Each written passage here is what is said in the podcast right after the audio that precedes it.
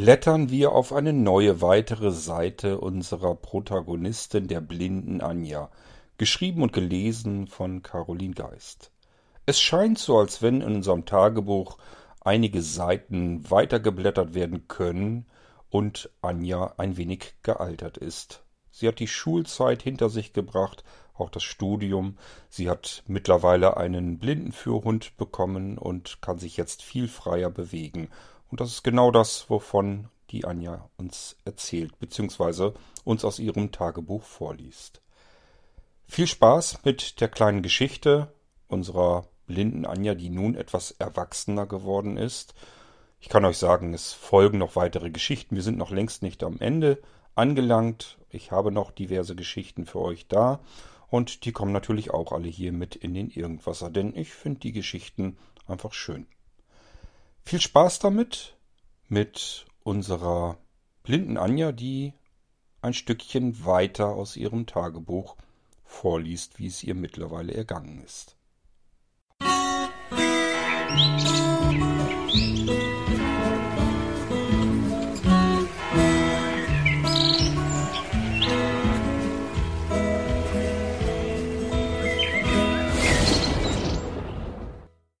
Viel ist geschehen, seit ich das letzte Mal geschrieben habe. Die Schulzeit liegt längst hinter mir, ebenso wie seit kurzem mein Studium.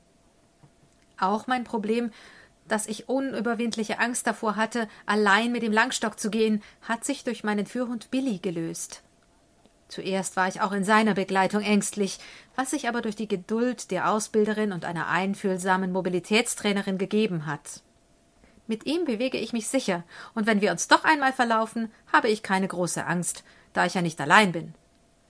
Irgendwen treffen wir immer, der uns aus der Patsche hilft, falls wir es mal nicht allein schaffen. Wir sind meist so flott unterwegs, dass wir unsere Geschwindigkeit ordentlich drosseln müssen, damit andere Leute problemlos mithalten können. Der Ausruf rennt doch nicht so hat mich schon oft merken lassen, wie sehr wir an unser Tempo gewöhnt sind. Manchmal renne ich sogar, denn ich vertraue Billy völlig. Er hat mich bei solchen Aktionen noch nie gegen ein Hindernis gelenkt. Mit seiner Hilfe bin ich täglich zur Hochschule gegangen. Dort haben mir die Kommilitonen bewiesen, dass sich eine Gruppe, mit der ich täglich zusammen bin, völlig konträr zu meinen damaligen Klassenkameraden verhalten kann. Langsam lernte ich, aus meinem Schneckenhaus herauszukommen. Ich machte die beglückende Erfahrung, wie es ist, wenn die Mitstudenten für einen eintreten und wie es sich anfühlt, sich frei bewegen und Dinge ausprobieren zu können, ohne begafft und ausgelacht zu werden. Es dauerte lang, bis ich die Angst vor ständiger Beobachtung und Erniedrigung immer mehr loslassen konnte. Natürlich begegneten mir auch während des Studiums Widerstände und schwierige Situationen. Natürlich kam ich mir auch hier manchmal fehl am Platz oder ausgegrenzt vor. Aber die Schreckgespenster der Schulzeit habe ich dank dieser Erfahrungen an der Hochschule hinter mir lassen können.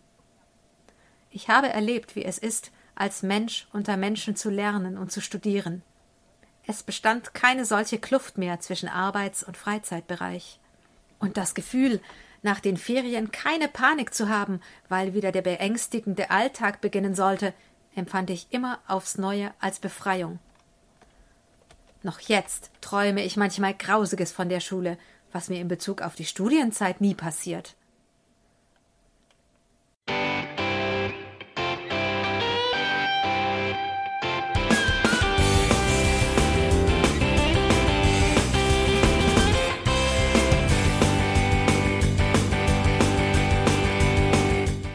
Das war Irgendwasser von Blinzeln.